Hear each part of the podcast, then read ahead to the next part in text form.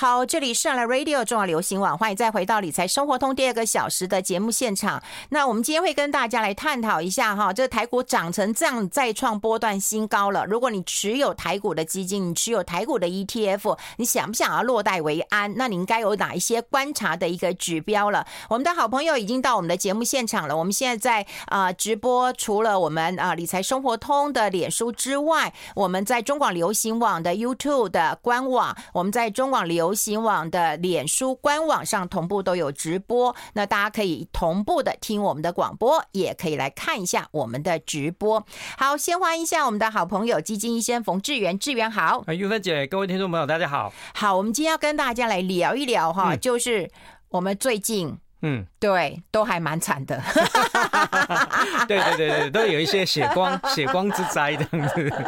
就你怎么回事啊？对我就是应该应该是说，我从马来西亚出差回来之后，哦、呃，就是在端午节一个小意外。嗯，好，那一天呃，我不晓得是因为怎么样，反正就是全身性的一个过敏，然后导致我半夜起起来的时候，就是因为意外然后摔倒。嗯，啊，这个摔倒之后呢，我我的呃。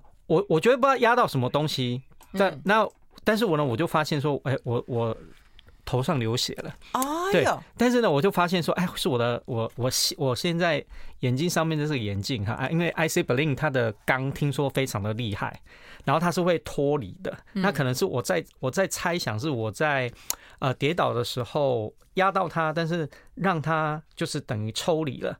抽离之后呢，就哎顺势就。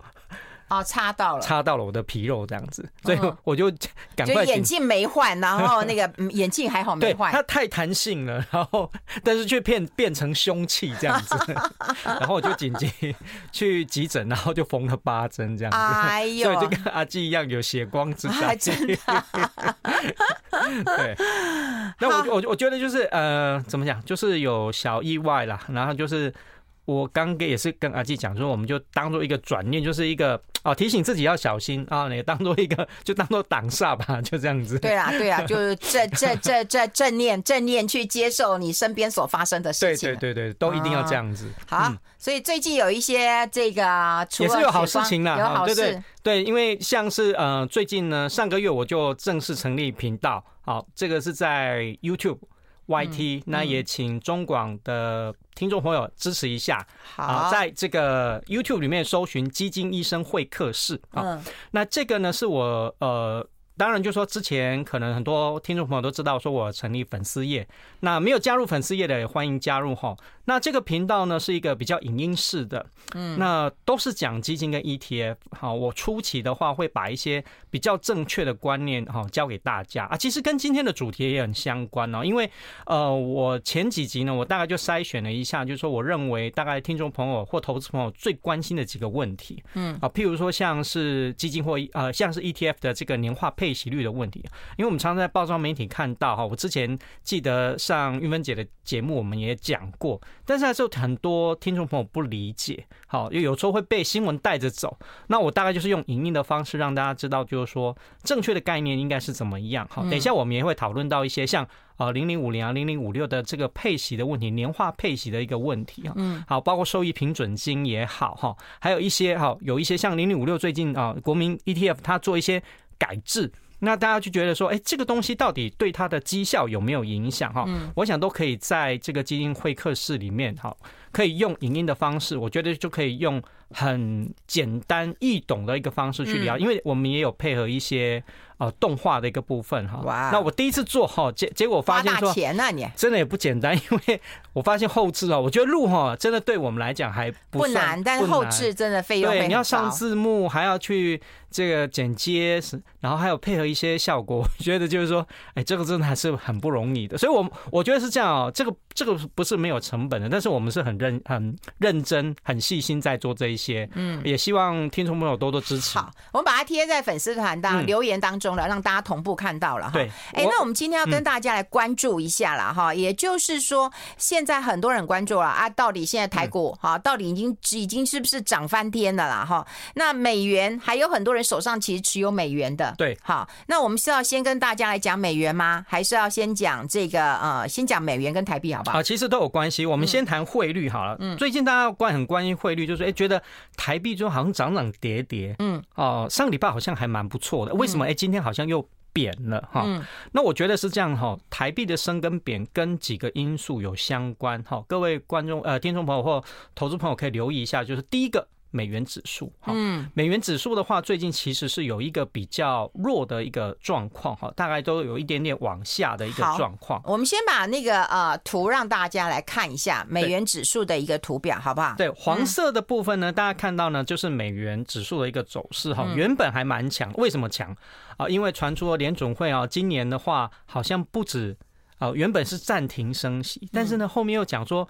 还要再继续升息，而且呢，可能还有两次啊，大家就会怕，因为你利息越高的话，现在如果你存存款的话，大家可以想象一下，如果我有一笔大钱，把它存到美国去的话，哎，是不是可以拿到很好的这个利率啊？美国的基准利率现在是五到五点二五个 percent，还要再升息两次的话，所以这也是为什么这一两年呢，国际的热钱不断回流美国，让美元指数比较强的一个很重要的一个原因哈。但是呢，大家一直在讲啊。呃，联准会到底还能够升息几次啊？好，对不对？所以呢，其实我们看就是说，跟台币的关系，当然为什么？呃，我之前也有强调，台币的汇率不能够只看美元指数，因为台币不在美元指数的一篮子货币里面。嗯，好，它没有在这里面。好，一篮子货币呢，它大部分都是呃欧元呐，这个瑞士法郎啊，好，日元哈，这一些跟我们台币是没有关系的。但是呢，它是有一个方向性。好，但是我个人觉得哈，比较。有关系的第二个原因就是台美利差。好，你看，其实国内的央行啊，其实升息的速度跟次数慢啊，所以当然会有利差，远远不及嘛。所以就是说很难免，就是说，其实你看去年就很明显，就是外资汇出的一个状况就非常的一个明显。啊，今年当然有改善哈。那第三个原因呢，我觉得最重要就是整个外资的汇入跟买超台股的一个状况哈。那我觉得今年有呃改善的一个状况，就是今年呢，其实外资汇入有比较明显了。嗯，而且呢，呃，等一下我们也会再稍微再谈详细一点哈。嗯，那外资汇入有比较明显，而且外资买超的金额呢也有放大哈。那外资会用到台币的话，这也会促使台币会比较强一点。好，那总的来说。那到底台币会升还是会贬？哈，其实我觉得说，呃，台币呢不太会像前两年，因为我记得前两年有一阵子哦，台币还蛮强的。对呀，好对，但是呢，这一波来讲，我觉得比较没有办法那么强哈。虽然说外资有汇入，外资有买超，可是呢，其实我们的出口状况还是比较弱一点啊。所以整体的经济状况比较没有那么强的一个情况之下，就是说这个带动力呢，我觉得会比较不够。好，就短期来讲，我觉得大概就是说，未来三个月到半年的时间比较难，因为利差还是有点大，所以我比较难看到就是说台币有一个比较强势的一个表现。但是呢，如果嗯，度如果说台币哈，这个我们看到就是联总会开始啊停止升息，甚至于开始有降息的这个迹象的时候，那这个时候就会蛮明显的。那我们不妨来看一下，就是。第二章来讲的话，就是整个在通膨的部分哦。其实我觉得，呃，联总会再升息。你要看哪一张图啊？呃，这个、你要先跟我们讲一下。不好意思，我们先看这个美国的通膨好了。好，先看通膨，因为我这边看到的图表是外资汇入，其实外资汇入也是一个关键因素啦。没错，我们刚刚就是在讲一个总的各个影响的因素，但是我们现在先来讲一下美国的通膨。好，先来看一下通膨。我们先呃不，先休息一下，先休息一下，进一下广告，待会继续再聊。I like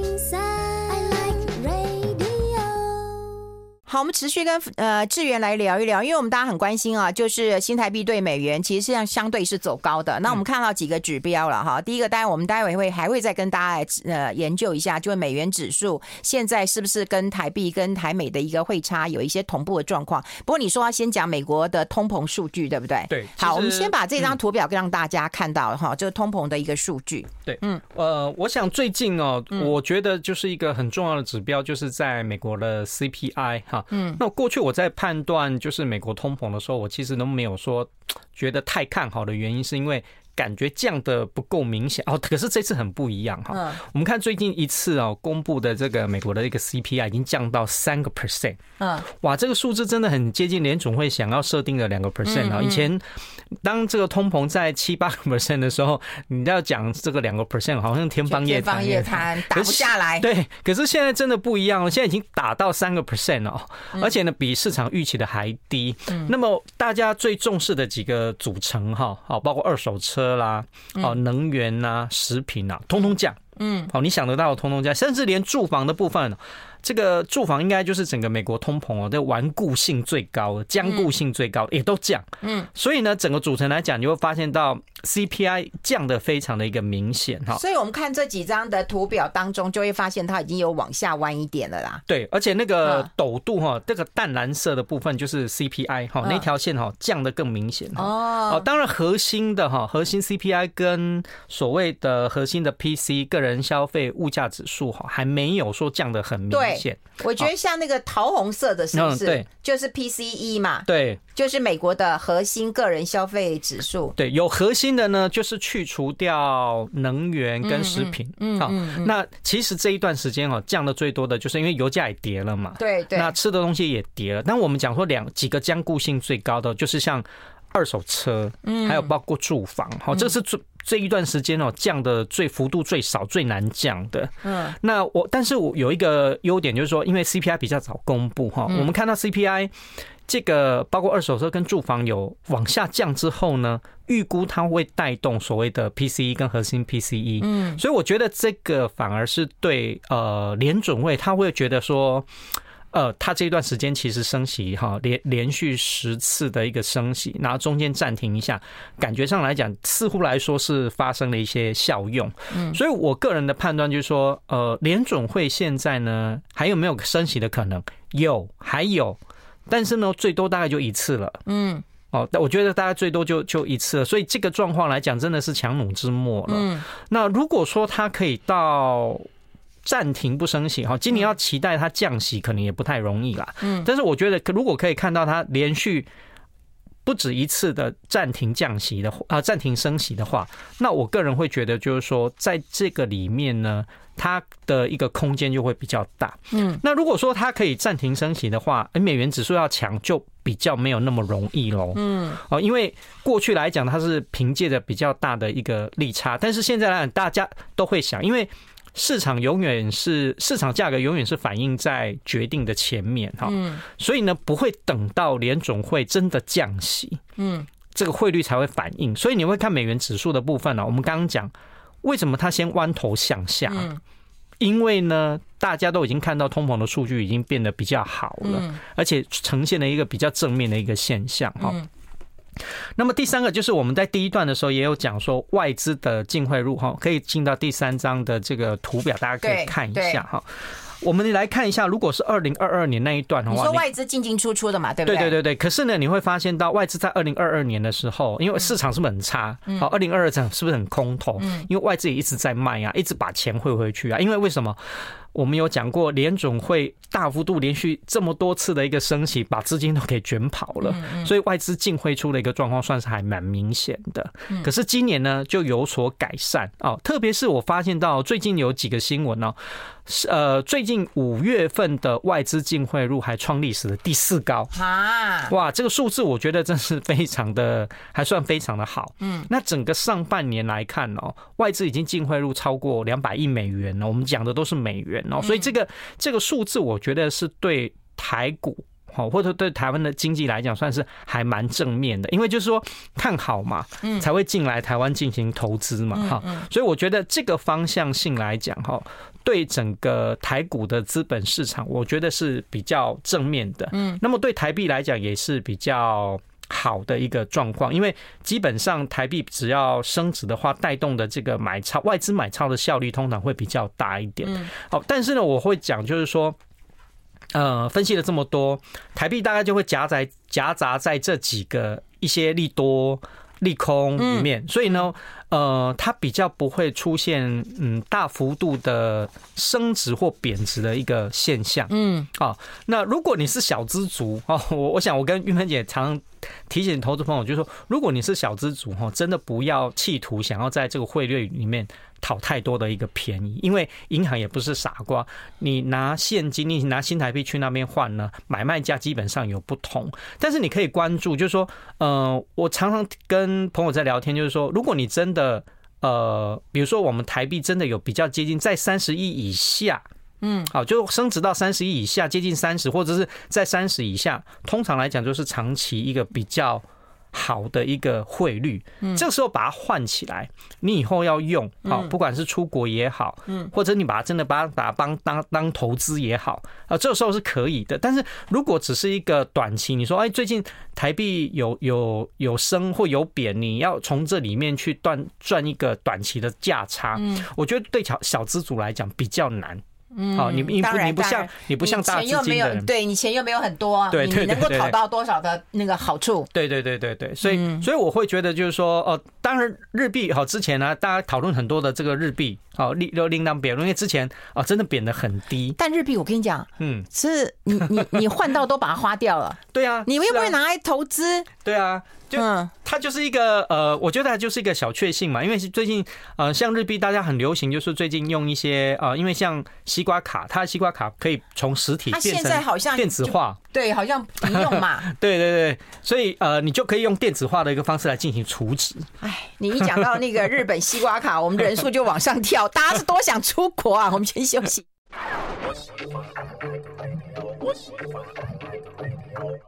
好，欢迎回来理财生活通，我是夏云芬，在我旁边的就是我们的好朋友基金医生冯志远了。我们跟大家一路来聊到了美元指数，然后聊到台币对美元的一个呃汇率啊，让大家能够清楚的知道哈，就是美元跟台币，因为毕竟跟外资的汇入有很大的一个关联性，但未来的波动不会这么大了哈，所以大家可以稍微留意一下。那接下来就要观察一下我们的基金跟 ETF 了哈，就觉得其实台股其实真的是表现的还还蛮不错的哈。那到底？现在是有多会涨？我们是不是先跟大家来讲一下？对，我在我在统计的时候，我也吓一跳，我说：“哎呀，我是不是看错了，还是我算错了？”再看一下，结果发现没有。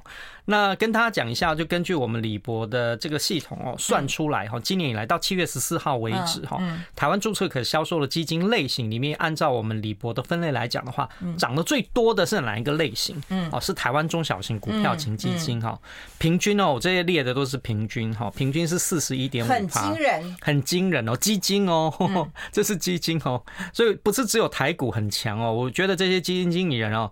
表现的也是很好啊，可圈可点哈。那第二名呢是资讯科技股票哈啊，简单讲就是科技基金了哈。嗯，那科技基金平均呢大概是三十八点五。嗯，那第三名就是我们的台股基金哈。其实台股基金跟台湾中小型股票型基金啊。台湾股票型基金会比较在大型股上面哈，中小型的话就是股本会比较小的这种个股上面。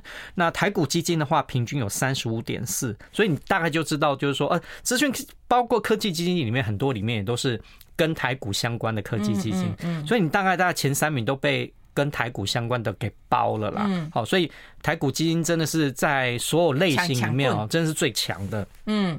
再还有包括哪些？哦，电信服务哈，就是你想得到的这些通讯啊、五 G 哈，其实也跟台股有相关哦。嗯，那再来就是像意大利股票型基金啊，这是比较例意外的哈。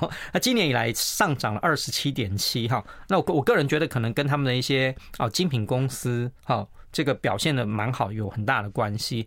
那像伊比利半岛哈，伊比利半岛就是西西葡嘛哈，过去的欧洲五国哈，这西班牙加葡萄牙哈，平均的话也也有涨二十四点一，这几乎不会有人关心的一个市场哎。对啊，就是很强啊。哦哦。那再还有一个什么？非必需消费品，哈，这个呢就是我们讲的比较多，像是精品类的基金，哈，可能他投资像 LV 啊、和爱马仕这一些公司的，好，就属于因为那那不是每天要的嘛，所以叫做非必需消费品，哈。那么今年以来涨了二十二点九。那么欧洲除英国外，欧洲的欧洲的经济不怎么样，可是你看它的这个弹幅也是还蛮大的，我觉得它反弹的那个幅度还蛮大，对，平均有二十二个 percent，好。哦，美股很强，但美股里面还输欧洲呢。嗯，还输台股嘞。对，所以它，但是它平均还有有到多少？二十一点二哈。嗯。但是其实美股里面哈，道琼今年是比较弱的。嗯。今年比较强的大概就是在 Nasdaq 跟费城半导体，还是以科技为主了哈。嗯嗯。那最后最后一个就是在欧洲新兴市场的部分呢，哦，其实也有超过两二十一个 percent 哈。所以你发现到前十名的类型呢，好，大概就就是这个样子。嗯。那大家当然很关心哈。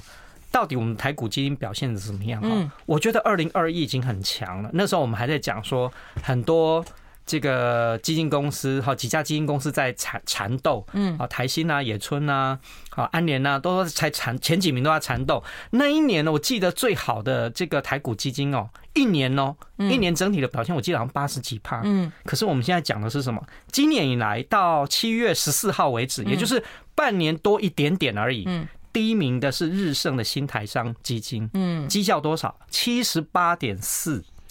哇，这不知道要买到什么，可搞不好就买到什么广达、和硕这些股票。我有我有去看他的持股，对，应该是对。然后还有包括野村高科技是七十六点四，嗯，野村一科技哈，嗯，好，大概前几名都是野村跟日盛在缠斗了哈。啊，日盛的台湾永续成长股息是七十三个 percent，嗯，啊，日盛上选是七十二点七。好，日盛 MIT 主流呢是七十二点七，野村基金积极成长是六十点二，哦，大概就是这一些。这这这是太讲了太多，前十名刚好就是两家，嗯，两家基金公司给分食掉了。嗯，那大家都知道，就是基金公司呢，通常来讲，他们研究团队的资讯会共享。对对对。那所以呢，我觉得他们其实我有大概看了一下哈，持股呢都是因为这些 AI 股。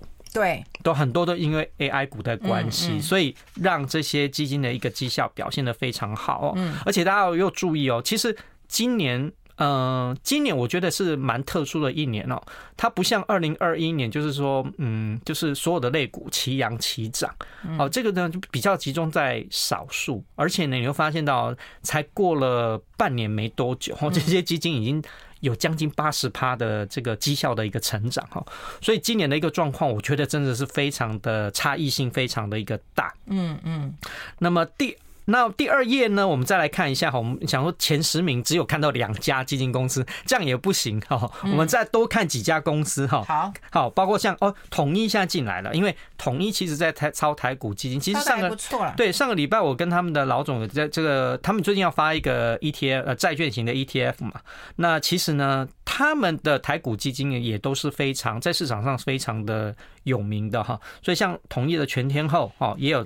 将近六成，嗯，哦，野村中小、野村优质哦，野村又来了哈，那又再来是统一的统信哈，那汉雅高科技好，日盛啊，日盛又出现了，富华高成长，关键字都是高科技、科技、中小。那我我我这个榜单呢，是把我们刚刚念的那三个，把台股基金、把科技基金跟中小把它混在放在一起，嗯，好，所以大概就就是会有这几个。那。绩效领先的呢，大概就是跟科技相关。你大概就是，如果你没有投资到 AI 股的话，你绩效不可能放前面。如果你嗯投资什么航海王的话，对，大家就不可能了。嗯，哦，对不对？所以大概台股基金大概就是这几这二十家啊，就二十档哦，真的是很强哦。平均呢，你看我列的这二十档哦，没有一档全部全部都是。高于五成，没有低于五十趴的，对，所以真的就是说，如果投资朋友你不会选股哦，或者你这个涨到。这些 AI 股涨到真的你也不认识了，无法无天了，你真的也不知道该怎么办的时候，其实选基金是一个，有时候选基金是一个蛮好的一个做法。我也觉得啊，因为你想想看啊，我觉得你你选个股你是选一档嘛，对。可是你选一档台股基金，它其实帮你操作很多档，而且它是集集体作战。对，而且我我觉得说实在，以前我对台股基金其实我也觉得也还好，后来我看他们绩效之后，我其实自己都有投资。其实现在的台股基金，我觉得就是讲求团队化。所以其实你会发现台面上几个啊，我觉得这一些台股基金的投信哦表现都非常的一个优秀了。嗯，好，我们讲完基金之后，我们讲 ETF 好不好？我们讲 ETF 的绩效，我们先休息一下。I like 好，我们持续跟我们基金医生冯志远来谈一谈今年表现还蛮不错的 ETF 啦。哈，刚刚是一个呃共同基金啊，嗯、那现在来看到，哎，这 ETF 表现也蛮不错的，但也就没有共同基金表现那么好哦。对，我们先讲啊，其实我刚刚跟玉芬姐在闲聊的时候，我们有谈到哈。嗯其实呢，我每一次在节目里面都有特别讲哈，不管是共同基金哦，共同基金是主动型的，也就是说，基金经理人靠他本身的研究跟知识呢去投资哦这个个股，所以呢，通常来讲的话，他可能哎看比较看好某一某一类的时候，比如说最近 AI 很强，他看对的时候。它的绩效会大幅度的领先，嗯，好，那被动型的呢，就是按照这个指数，嗯，那我个人认为就是说，现在来讲的话，主动型跟被动型都有它的优点，嗯，好，所以呢，不是说，哎，好，最近呃 ETF 很热，好像。ETF 才是市场上的明灯哈，大家就忽略了主动型。其实我觉得它都有它不同的一个特色在哈。那回到我们的一个绩效表，我们来看一下。如果单就 ETF 来来讲的话，我们一样把刚刚那讲的三个类型哦，台股的。啊，台湾中小跟资讯科技的，把它摆起来，然后只投资在国内市场的哈，表现最好呢。哇，这个我记得在前年的时候有上榜，在二零二一年的时候，富邦的台湾中小五十哦。它今年以来已经涨了七十三点七，哇，也很厉害哦。哦，当然，它就跟主动型基金来讲的话，真的就是呃可以比拼哈，可以拼啊。对，那后面呢，再来呢，第二名之后就陡降哦，但是虽然陡降，大概也是超过四成了哈。嗯，我们来看一下，有元大的台湾中型一百，呃，在第三名是大华银的台湾优选股利高填息三十。哦，这一档我觉得。导师要好好的鼓鼓励一下，因为为什么？大华银这一档啊，其实它本身定位的是高股息的 ETF，所以它投资的个股呢，会以这种所谓的长期稳定配息的公司，然后寻求让投资人领息领的比较多的为主。嗯所以通常来讲，它这种呃配就是它的一个成分股不会说是一个。呃，比较大起大落的哈，可是我们可以看到，就是今年的状况有很很不一样的地方，就在于说，还有包括后面的零零五六，好，元大台湾高股息也是一样。为什么？哦，因为这一点呢，就是说整个来讲啊，很多原本都是这样认为的，原本认为就是。呃，伟创在三四十块的时候是高配息的，然后就投资了指数成分股，就把它纳进来。没想到因为 AI 的关系，它成为标股了。所以，所以这个这个有原本从存股的一个概念呢，结果突然之间变成了一个标股哈。其实我们最期待的就是这个样子哈。当你的投资的初衷是很单纯的时候，嗯，这个东西就是一个 bonus，嗯，好，这种投资本利得它就变成是一个多出来的，嗯。bonus 好，那包括就说，哎，涨了那么多，我要不要卖？好，等一下我们也告诉大家哈。我们先来看一下绩效，我们看完之后再跟大家讨论一下哈。啊，像零零五六也超过四成哦，将近四十一趴。嗯，那么中信的台湾呃绿能及电动车哈，也有将近三十七趴。哈，富邦台湾科技哦，这个是以台积电比较多的哈，啊，也有将近三十七趴。那中信的特选小资高价哈，因为高价股表现还蛮强的，而且中小型对也有将近三十六哈。这个国民 ETF 零零八七八哈，也在前十名之列哈，三十五点三。好，元大电子科技科技有三十五个超超过三十五个 percent。那么以半导体为主的星光台湾全市场，半导体三十呢也有三十三点六个 percent 哈。所以呢这些呢。表现真的是都很好。那么第二页大家也可以看到，像富邦台湾核心半导体哦，中信的台湾 ESG 永续关键半导体，大概就是这些半导体相关的哈。呃，凯基台湾优选高股息三十哈，这些给大家看一下。其实表现来讲哈，今年以来都有超过。二十五个 percent 这样的一个投资报酬率，嗯，好。不过它的关键也在于科技，也在于中小型这几个关键密码了。对，那就如果还有挑到这些组合的话，对，刚有网友在问说啊，零零五六跟零零八七八，嗯，呃，要怎么样拿到席哈？嗯，那我我觉得是这样的，因为呃，最后一页我有列出七月份。除息的这些 ETF 很多，嗯，那明天有就就有将近二十档哈，包括零零五零跟零零五六哈，嗯，那现在台股已经收盘了，所以今天如果你没有买进的话，嗯，你基本上是参与不到零零五零跟零零五六的，嗯，哦，可是我觉得买 ETF 哦，你你不要因为说呃人家明天要除息或是什么时候很快要除息，你赶快。抢进买进，你想要去赚那个那个钱，因为。这个银呃，这个钱不是白花花的银子给你送给你的，并不是这样。因为除息跟股票一样，那它价格会掉下来。嗯，那这个 ETF 也是跟股票一样，要填息对对才算。好，好。另外一个呢，我觉得可以讲一下的，就是零零五六哦，因为最近零零五六有一个比较大的变革，包括一些它的一些，它从年配变成季配。嗯，然后最近它公布了，就是它的这个配息哦，单次的配息率大概是三个 percent。嗯。那么很多市场的新闻居然写说，它年化配息率会到十二趴。嗯，那我有在我的粉丝也讲说，呃，这个在我的基金会基金医生会客室的 YouTube 里面，我也也有特别去讲说，这个在配息频率上面哈，你不能够直接乘以这个配息的频率，因为我们有讲过啦，季配那就是乘以四啊，月配就是乘以十二。嗯，除非它能够。除非他有这个收益平准金，还有他每一次的配息都可以这么稳定。那么零零五六呢，其实已经有加入收益平准金，它是改制之后的。然后它原从原本从年配变成是季配，但是为什么我认为说它不可能配到十二趴的原因，是因为说，呃，它还在调整阶段。嗯，所以呢，呃，我觉得它还是这一次公布的还是算在调整嗯的幅度里面。嗯，哦，我们还是要看。未来几个季度，它这个配息的一个状况，你才能够知道说它未来可能每一季大概会想要固定在多少。好，所以我们绝对不能够直接这样乘以四。哎，乘以四，如果是公司的话，应该要那个 被主管机关盯一下；如果是记者的话，那记者就太太太不认真了哈。所以我们待会讨论一下，如果涨这么多，到底要不要卖？哈，还是要继续留着，还是要继续买？我们先休息一下。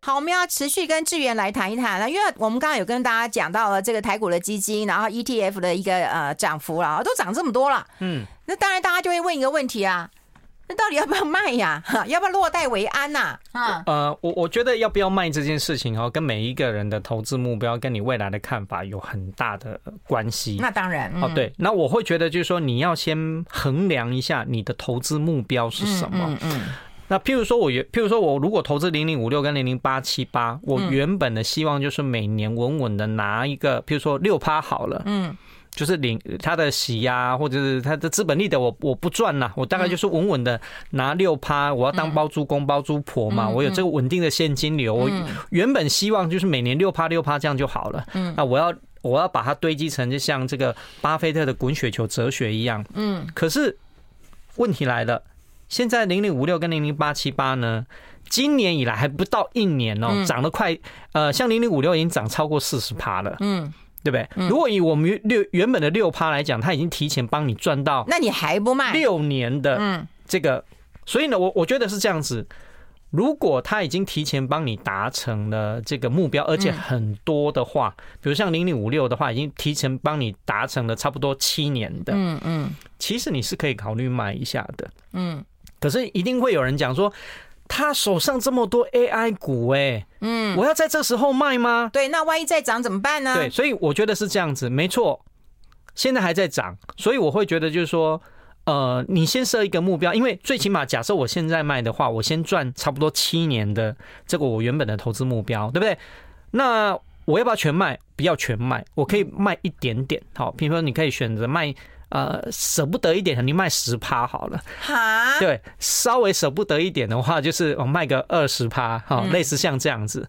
那你卖掉之后是把获利，对，你一定有这个账上的获利。账上的获利呢，我觉得你可以看，因为一定市场一定会震荡嘛，哈。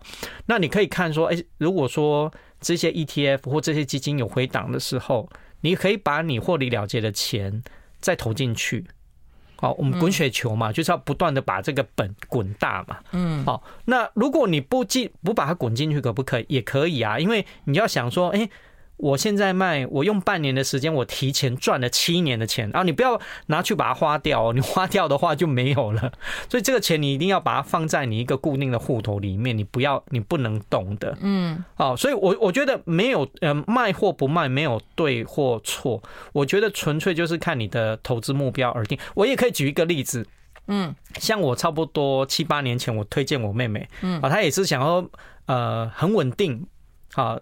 的个股，他不要看，他不要看盘，然后每年都配股配息很稳定就好。嗯，我就跟他讲讲说，好吧，那你就买技嘉好了。嗯，他当时候买是买四十几块。嗯，然后配了每一年都配息，都配很稳定，每每一年都有钱拿。然后呢，技嘉涨翻了。对，最近没想到随便看我就说，哎，你的技嘉三百喽，我就跟他这样讲，已经超出他的投资目标，就不不知道多少倍了。所以我觉得，呃，这是我刚刚讲的哈。其实你在原本在嗯，我们不管什么投资啦，其实呃，想要赚大钱，当然就是说人人都想有，但是投资的初衷通常应该就是说我先打败，我先打败这个通膨，打败利率，打败大盘，然后其他的呢？其实就是多的，嗯，好，那个都是 bonus。所以呢，我觉得如果你能保有这样的投资初衷呢，你就可以去很客观的看待你的投资。当然，如果你很有看法，你认为说不对，嗯，我认为 AI 股还会持续的涨，不卖，我觉得它警报可不可以？可以，但是你可能就要承受这中间可能会出现的这些震荡，嗯，我觉得都是对的，而是看说你本身。原本的投资目标到底到哪里？还有你的呃，你看到拿多少的这个投资目标，你觉得才是你可以满足的？好，所以我我我觉得是这样，就是说，以目前我觉得这个绩效的表表现来看的话，这远远都已经超出二零二一年那个时候多头年的这样的一个表现了。那以目前市场的热度来看，我觉得应该还会还会再热热一阵子啦。那只是说，我觉得哈，呃，投资是这样啊，因为我们我记得。去年行情很低迷的时候，我我记得我们也在节目中有讲到，就是说，呃，你可以还是可以可以很长期的去投资一些跟这个长期的主流，譬如说啊，我们那时候讲的是什么，像电动车，嗯，好，或一些通讯五 G 的部分，对不对？那今年再回头看的时候，哎，这些题材有没有涨？其实呢，呃，今年涨的题材通常都是。互互动互惠的，就是说它是一个多重题材，并不是一个单一题材。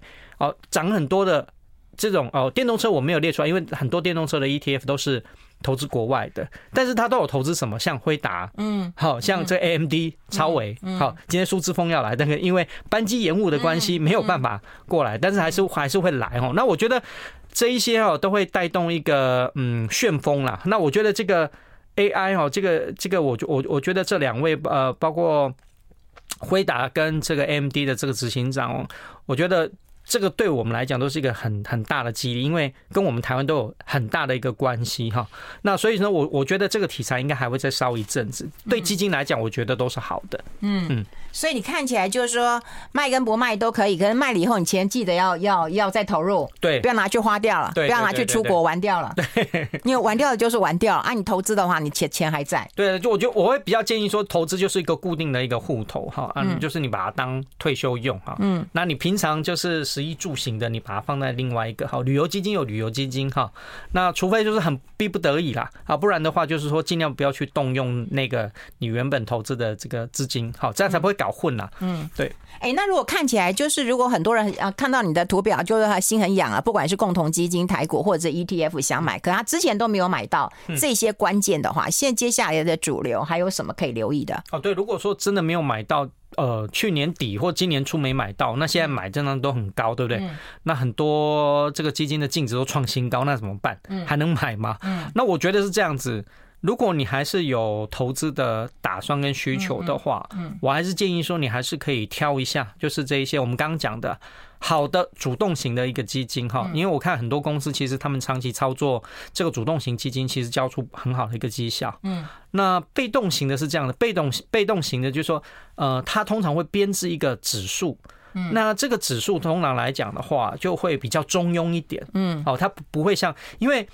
呃，基金经理人呢，因为有自己个人的因素在里面，嗯，哦，他不只要赢大盘，而且要赢很多，嗯，所以呢，他的投资逻辑通常会比较大胆一点，嗯，但是呢，追踪指数的呢，通常来讲哦，他们会比较中庸一点，嗯，所以呢，我会觉得说，如果你觉得你想要拼拼搏一下的话，那你可以选择主动型基金的，我也觉得，但是如果说你心脏没有那么强，你觉得说 啊。大家都都有涨就好了，然后他他投资的也都是很安全，然后嗯，每一个阶段不管是月配啊，或者是季配啊，半年配都可以，只要他稳稳的有配给我息就好了。如果你是这样的投资人的话，你就可以选择类似像这样的 ETF。那你可以怎么做呢？